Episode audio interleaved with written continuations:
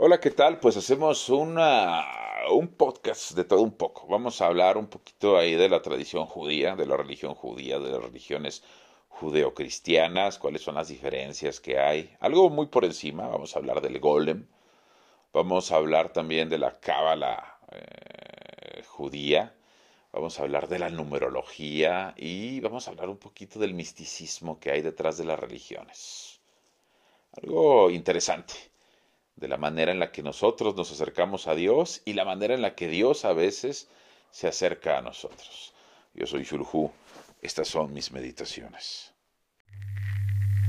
Yo soy Shulhu y vengo de la oscuridad.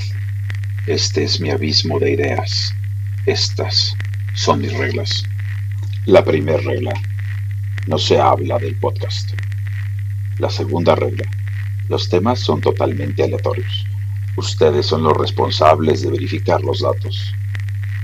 Tercera regla. Este contenido está pensado para mayores de 25 años o gente de amplio criterio.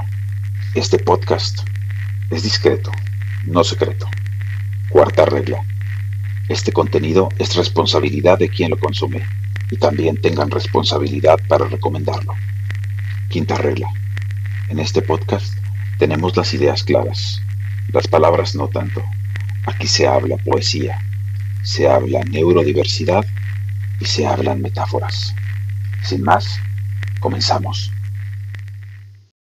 Hola, ¿qué tal? Yo soy Shulhu y estas son mis meditaciones. Vamos a continuar hablando, pues no sé, un poco de religión, yo creo. Eh, por lo menos algunas de las diferentes tipos de religiones que hay, ¿no? Vamos a hablar de la taxonomía de las religiones. Eh, obviamente, todo esto es algo que sale al vuelo de mi cabeza. No es algo que tenga yo preparado un guion. Esa es la razón por la que este podcast es de calidad mediana para abajo. Y también es la razón de que el podcast no pretenda monetizar, eh, ¿cómo se dice? Pues ganar dinero, ¿no? monetizarlo. Exactamente, esa es la palabra. Bueno, ya saben, ¿no? Ya lo he dicho en otras ocasiones, la dislexia no acaricia.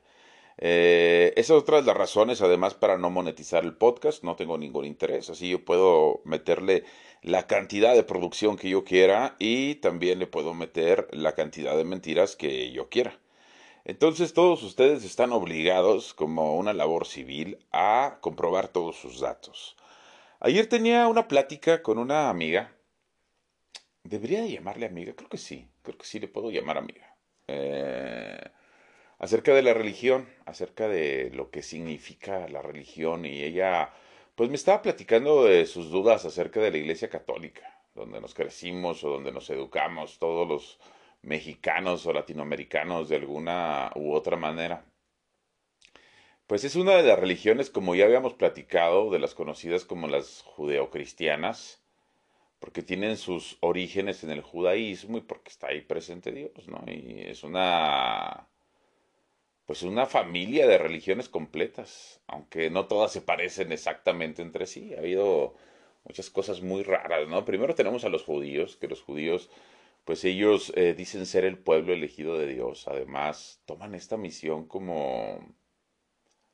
o esta responsabilidad, pues sí, también es misión, o privilegio, como ustedes quieran llamarlo, de una manera muy interesante. Y no voy a ser ni pro-sionista ni antisionista, porque para empezar ni siquiera creo en que exista algo como el sionismo. Creo que existe el gobierno de Israel, que eh, no me cae bien, el gobierno. Luego existe la gente que vive en Israel, los israelitas, que pueden ser de cualquier religión. Y luego existe la religión judía, que bueno, son los que practican el judaísmo y van con el Torah y todo esto. Y luego existe el pueblo judío, que puede ser pertenecer al pueblo judío y ser católico. Tenemos, por ejemplo, estábamos hablando ayer de los sefardíes, que son, eh, pues son los judíos que salieron huyendo de España, ¿no? En teoría son los judíos que se van de España cuando España, eh, con los reyes católicos, decide expulsar a los judíos. Y entonces todos ellos eh, salen de España, algunos se quedan con apellidos disfrazados, estos son los sefardíes, y otros con apellidos sefardíes se vienen a las Américas y están distribuidos por todo América. Entonces, pues hay un montón de judíos entre nosotros, ¿no? Eh, especialmente en Hispanoamérica, por lo menos de rebote por el tema de los sefardíes hay un montón. Yo recuerdo haber estudiado el doctorado con un amigo de Costa Rica que era sefardí y tengo otro par de amigos con apellidos sefardíes repartidos, repartidos por Latinoamérica. Pero bueno, esos son los judíos. Los judíos, ellos ven, la, ven a Dios como que como bueno, ellos son el pueblo elegido, número uno, y tienen sus reglas para llevar su religión, tienen sus, este, su serie de mandamientos, ahora sí que sus términos de servicio, ¿no? Como todas las plataformas digitales y como todas las religiones, tiene sus términos y condiciones. Así como ahora que están protestando tanto porque la Iglesia Católica no permite el matrimonio entre personas del mismo sexo, pues, ¿qué les digo? Esos son sus términos y condiciones. Es el chiste de las religiones, no tiene por qué ser incluyente con todo el mundo, a diferencia del gobierno, ¿no? Entonces, pues no sé, además no entiendo mucho para qué quieren la aprobación de la Iglesia Católica. Yo no la buscaría. Pero bueno, cada quien ahí sus, eh, su manera, ¿no? De enfrentar la vida. Entonces los judíos consideran que siendo el pueblo elegido, ellos tienen la misión de llevar a la humanidad a buen término. Esa es la razón de que una de las universidades que estudia mejor el tema del agua esté justamente en Israel y que básicamente todo el conocimiento que se desprende de esta universidad sea de dominio público o la mayoría de dominio público. Por supuesto que los israelíes hacen un montón de negocio con el agua, eso no está en duda pero también contribuyen muchísimo a cuidar el agua, a plantas desalinizadoras, a sistemas de goteo para hacer el riego, eh, sistemas de invernaderos, muchísimas cosas. Incluso ahorita Israel en medio del desierto se está volviendo un exportador de agua. ¿Por qué? Pues porque son punteros en las tecnologías de desalinización.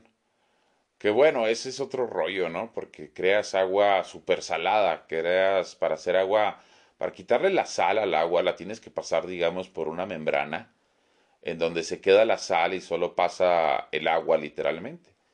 Y entonces detrás de la membrana se queda una solución de agua con una alta, alta concentración de sal.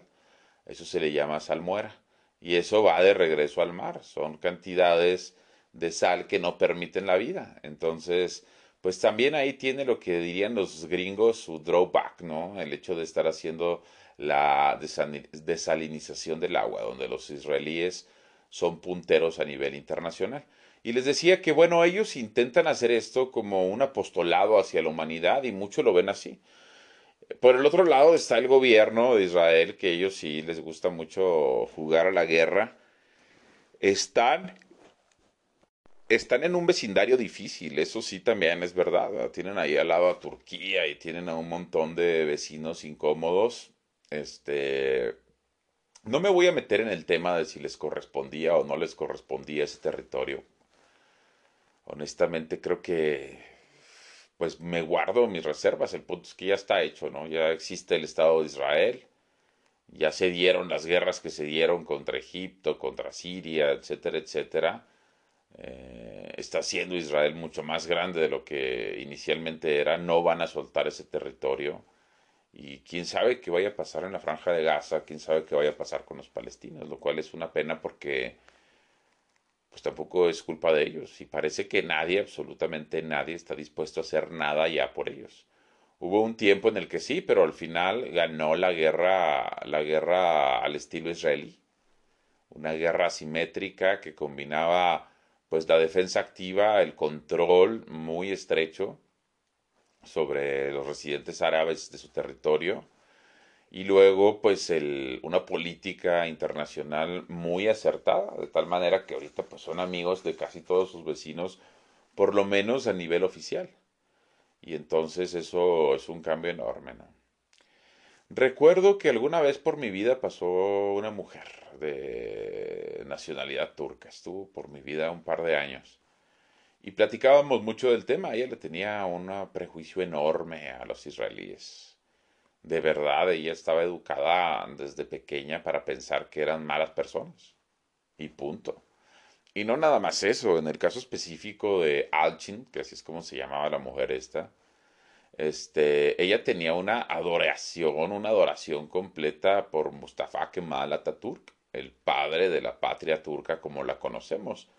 Después de que cae el Imperio Otomano, eh, es Atatürk el que funda la República Turca, separa la Iglesia del Estado y bueno, hace una serie de reformas que ahora Erdogan les está dando a casi todas para atrás.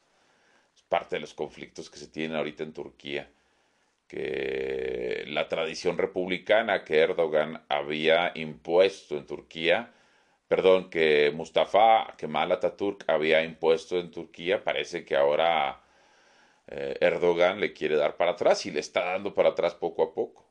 Al mismo tiempo que se llenan los bolsillos con apoyo de Qatar, como ya lo hemos platicado, y vendiendo soldados sirios por 250 dólares al mes, en los conflictos armados que están ahí alrededor. Literalmente es el ejército turco va y recluta a sirios, los entrena dos meses, cobra 500 dólares por mandarlos a la guerra y le paga a los sirios 250 y la promesa de que tal vez algún día puedan tener la nacionalidad turca después de determinados años, años de servicios. Y ese es el valor de la vida de un hombre.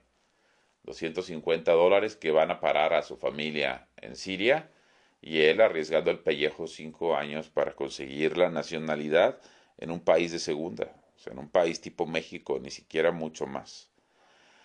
Bueno, entonces decíamos que tenemos por allí entonces a Israel, al Estado de Israel, a los judíos, que ellos tienen una manera de ver la religión muy diferente no es una religión, como les decía en otras ocasiones, proselitista que está buscando nuevos adeptos y nueva gente que se convierta al judaísmo. No, ellos buscan cumplir su, su misión de guiar al mundo a buen término.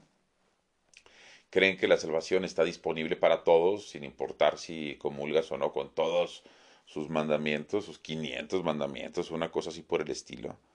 Porque luego no puedes usar ropa que tenga mezclado dos tejidos diferentes, eh, no puedes comer cierto tipo de carne, otras cosas tienen que ser sacrificadas de determinada manera o alimentadas de determinada manera para cumplir con los preceptos de estos kosher, ¿no? que es la comida que se supone que los judíos ortodoxos comen o lo que terminan o lo que están obligados a consumir según su religión.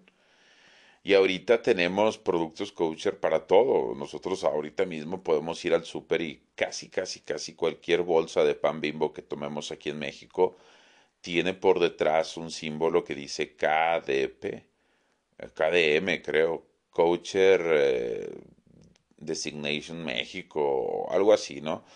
Básicamente te está diciendo que tiene todos los certificados para hacer comida kosher. Eh, en algunas aerolíneas también, cuando tú estás haciendo tu reserva y te dicen que si tú tienes, eh, si eres judío y quieres comida kosher, tienes que palomear, ¿no? Para que te preparen la comida en un vuelo internacional especialmente compatible con tu religión. No sé si hacen eso mismo con otras religiones, porque por ejemplo, eh, Mohamed no tenía mucho aprecio por los cerdos, entonces es un animal que está prohibido para la religión musulmana. Y eso me, me recuerda, este... Eso me recuerda, eso me recuerda.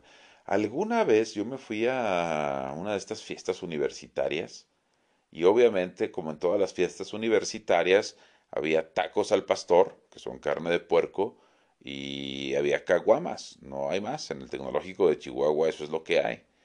Y ahí estaba yo, entonces seguramente comí un par de órdenes de tacos al pastor y un par de cervezas y luego me voy con esta turca que les platico. Y desde antes de llegar, desde antes de acercarme a ella un par de metros, dice, tú hueles a cerdo. y efectivamente no me había bañado, venía de una granja. Pero ella no se refería a eso precisamente, dice, huele a que tú comiste cerdo. Entonces, este, pues vamos a ver una película, pero ni se te ocurra besarme, porque comiste cerdo. Y así me trajo una semana sin besos ni nada, casi sin tocarla, hasta que no saliera todo el cerdo de mi cuerpo. Curioso, ¿no? La manera en la que podemos llevar los preceptos de una religión hasta, hasta el final. También recuerdo una vez que se regresa a Turquía de paseo que se va perfectamente lavada. O sea, es un, fue un ritual largo para poderse subir al avión. Y se vistió de una manera especial. Ya después de ver yo que tenía la cara lavada, a pesar de que le gustaba usar maquillaje, era pues el tipo de mujer que siempre anda arreglada, aunque honestamente no lo necesitaba tanto. Era delgada, alta, muy guapa, mucha presencia. Eh, pero bueno, le gustaba maquillarse y ese día estaba toda lavada. También no se arregló el cabello, nada, nada, nada. Así como salió de bañarse, se secó, se vistió y se fue al avión. Y me platicó que esto lo hacía en dado caso de que el avión fuera a estrellarse. Entonces me tengo que vestir dignamente como si fuera a ver a la ese mismo día. Entonces usaba ropa interior, digamos, de algodón, eh, o sea, como algo más tranquilo, ¿no? En todo, todo, todo, todo, todo su ser. Una manera interesante, ¿no? De enfrentar, como les decía, como, como les digo siempre, de enfrentar la vida, de enfrentar la religión. Bueno, ya bostecé. Les prometo que no voy a bostezar y es lo primero que hago. Es cuando pienso en el bostezo, luego, luego eh, me dan ganas de bostezar. Creo que así es como se sabe, o alguna vez escuché que así sabes cuando alguien es un psicópata. Porque no tienen la empatía de imitar un bostezo. Generalmente bostezamos por imitación. Escuchamos a alguien o vemos a alguien bostezar y nos dan ganas de bostezar a nosotros. Excepto a las personas que son psicópatas porque no tienen empatía. Eso fue lo que leí alguna vez. Bueno, entonces tenemos a los judíos, estos señores que están ahí en Israel y que no tienen mucha, mucha intención de convivir con nadie, no están buscando gente para su nueva, para su religión, para su vieja religión. Y de ahí nacen algunas otras religiones, como el cristianismo y como pues, toda la religión eh, de los musulmanes es también una religión judeo-cristiana. Hay que recordar que ellos reconocen la existencia de Jesús, la existencia de la Virgen, los reconocen como profetas no como Dios. Ellos creen que el último profeta es Mohamed o Mahoma y que es otro profeta igual que Isaías, igual que Jesús, y etcétera, etcétera. Y que vino a traer, digamos que, las, noticias más nuevas de Dios con respecto a lo que hemos hablado, ¿no? De cómo es la religión musulmana. Pero bueno, compartimos arcángeles con los musulmanes, compartimos ángeles, no sé si toda la jerarquía que hay en la, en la tradición católica de los ángeles, donde tenemos a los serafines, tenemos a los arcángeles, tenemos a los ángeles y otra serie de, de rangos que hay en este supuesto ejército divino. Qué interesante, ¿no? Hay un par de películas que tratan de eso, de la guerra entre esos dos ejércitos. Y estábamos hablando justamente de eso, o sea, ¿de qué trata? O sea, Dios crea un ángel y luego lo pone a elegir si va a ser del lado del bien o del lado del mal, pero Dios que conoce el futuro ya sabe lo que va a elegir. Entonces, ¿hasta qué punto es un juego para Dios? ¿Hasta qué punto es un juego para Dios el destino que vamos a escoger si Él ya sabe cuál va a ser nuestro destino? Se supone que lo sabe todo. Por supuesto que nosotros aquí estamos con libre albedrío. Pero él, que tiene todo el futuro en el presente, ya sabe qué es lo que va a suceder, ya sabe qué es lo que vamos a decidir. Entonces también me decía, bueno, entonces, ¿cuál es el caso de traer a la vida a alguien que sabes que se va a suicidar? Si al mismo tiempo que le estás dando la vida, le estás dando el infierno. Y esas son las cuestiones que muchas veces o no completamente alcanza a resolver la Iglesia Católica o estas iglesias tan estrictas que tenemos, ¿no? Decía Santa Teresa de Jesús, creo, creo que sí era Santa Teresita de Jesús. Estaba preocupada porque, o Santa Teresa de Ávila, creo que de Ávila. Estaba preocupada porque se había saltado un indigente el puente, ahí en Ávila, y se había suicidado. Entonces estaba angustiada de pensar que estaba en el infierno. Y creo que Santa, sí, Santa Teresa de Ávila. O de Jesús. No sé, chequen sus datos. Eh, se le acerca a Jesús, por eso puede ser que sea Santa Teresa de Jesús. Porque se le acerca a Jesús y le dice, ¿por qué te veo angustiada? Y en teoría, o lo que cuenta la tradición católica, le dice Santa Teresa de Jesús que está triste por el indigente este que se aventó al río. Y es entonces que Jesús le dice, oye, pero si te olvida que del puente al río hay un tiempo.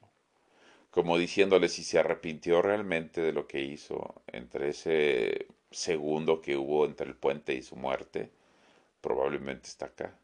Pero no dejan de ser cosas que no están resueltas por la Iglesia Católica. Y es la razón por la que no sabía si era Santa Teresa de Jesús o no sé si es Santa Teresa de Jesús o Santa Teresa de Ávila. A pocas personas, cuenta la religión católica, se les ha parecido Jesús en persona. Eh, uno de ellos es San Juan de la Cruz, que escribe el abecedario espiritual, y creo que lleva ese abecedario espiritual eh, Santa Teresa de Ávila. Por eso creo que puede ser Santa Teresa de Ávila. Pero también creo que puede ser Santa Teresa de Jesús por el apellido. Porque creo que nada más fue a Santa Teresa de Jesús o Santa Teresa de Ávila y al propio San Juan de la Cruz. No lo sé, ahí las personas que les guste o que tengan afición por la historia de la religión católica, les encargo eso de tarea, me pueden responder a mi, a mi Twitter arroba jrubiogtz. Este, ¿qué más? Bueno, básicamente les quiero platicar, y esto es todo, esto es para platicarles estos últimos dos minutos. Ay, Dios mío. Estos últimos dos minutos donde les voy a decir cómo, cómo existe Dios. Nosotros tenemos un Dios que Dios viene a nosotros. El Dios que concebimos los católicos es un Dios que está preocupado por ti, que murió por ti, que bajó a la tierra por ti. Es un Dios que te busca todos los días y que te regala el sol. Ese es el Dios. Un Dios que nos busca a nosotros. Donde nosotros estamos haciendo nuestra vida y es Dios que viene a decirnos, ven a rezar, ven a portarte bien. Pero esa es solamente una manera de entender a Dios. ¿Qué pasa con los dioses prehispánicos? Ellos estaban haciendo su vida y tenías que irles a rezar, tú a buscarlos, porque ellos estaban luchando el dios del día contra el dios de la noche. Ellos estaban allá en su mundo. Estaba Wilwicamina luchando contra otro dios. Estaban los dioses, eh, no sé, este, Cuculcán, el dios de los mayas, la serpiente emplumada, Quetzalcoatl estaban ahí, siendo. Y nosotros íbamos a hacerles sacrificios, a agradarles para que no hubiera un eclipse, íbamos a agradarles, a hacerles un sacrificio para que hubiera lluvia, pero nosotros vamos a Dios, no es Dios el que viene a nosotros. Lo mismo sucede con las religiones romanas y con la religión, con la religión romana, los dioses romanos y griegos. Ellos están allá en el Olimpo, en el cielo está Zeus este, teniendo sexo con todas las demás diosas y teniendo hijos y con humanos también tiene hijos y está en un estado totalmente hedonista de la vida. Y es el griego el que va y lo busca. Y lo mismo sucede con la religión egipcia. Con los dioses egipcios, ellos existen y existe Ra, el dios de la muerte, y tú tienes que irlo a agradar a él. No es él el que viene a ti. Eso es algo que cambia muchísimo con la religión cristiana, con la religión musulmana, específicamente con esas dos, porque meten el concepto del monoteísmo, que bueno, ese sí lo traemos desde los judíos, pero además del monoteísmo, meten la idea de que es Dios el que viene a ti, que también puede ser interpretado como una forma de control político enorme. Porque hay un montón de teorías desde el principio, y ahí les recomiendo una película que se llama Estigmata, de una mujer esta que tiene los estigmas, que se supone que son uno de los dones del Espíritu Santo, y tiene los estigmas y va y pasa por el proceso de ir con los abogados del diablo a que se los certifiquen. Y mientras se los están certificando, se da la trama en la que el abogado del diablo va y se da cuenta que la iglesia misma es un fraude, que el Vaticano no debería existir y que vino Jesús a la tierra a decir que todos somos salvos por nosotros mismos y que el único Dios o el único templo que necesitamos está dentro de nosotros. Y de eso más o menos es de lo que va esa película. Y es una teoría que ha rondado muchísimo dentro del, misticismo católico o del misticismo cristiano. ¿Ok? que hay que distinguir también las religiones, casi siempre tienen una parte mística. Es que la religión es, algo que está tan metido en nuestra vida. ¿Y qué pues, sería la parte mística, por ejemplo, de las religiones? De la religión eh, católica tenemos eh, las personas estas que creen en la santería o que creen en la santa muerte o que mezclan ídolos con santos. Esa es eh, el misticismo de la religión católica. No es oficial, no está reconocido por la iglesia, pero es la manera en la que el pueblo, la gente ha hecho suya esa religión. Y tampoco puedes hacer mucho al respecto, porque es la manera de apropiación de la sociedad. Lo mismo sucede con la religión judía. La religión judía tiene su contraparte esotérica, la parte esotérica de la religión, eh, y es el Kabbalah o la numerología judía o todas las películas que hay buscando el nombre de Dios. Es bien interesante, fíjense que dentro de yo que estudié un grado mayor en robótica, siempre nos hablan de dónde nace la palabra robot. En teoría la palabra robot nace de la palabra robota, que significa trabajo forzado o esclavo en checo. Y bueno, es usada la palabra por primera vez en una obra de teatro que se llama Robots Universales Rosum. Y bueno, en una parte de la historia platica eh, estos robots que en ese tiempo él los pinta como robots biológicos, no mecánicos, como si hubiéramos llegado a tener entes sin conciencia, pero vivos, no de pilas y esto y lo otro, sino que pudieran comer y tal y cual, ¿no? Y luego él dice que este es el futuro. Y es donde yo creo que vamos. Un futuro sin trabajo. ¿Por qué no hay trabajo? Porque todo lo hacen las máquinas. Entonces hay abundancia de alimentos, hay abundancia de vestido, hay abundancia de libros, de entretenimiento. Ya no se necesita trabajar, porque todo lo hacen las máquinas vivientes y termina diciendo ahí ese párrafo que luego adentraremos un poquito más en la robótica.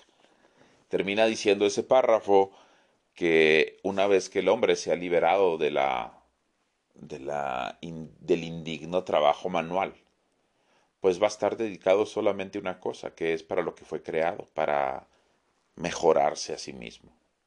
Interesante, ¿no? Eso es lo que piensan, así es como nace la palabra robot. Pero mucho antes de la palabra robot existía la palabra golem.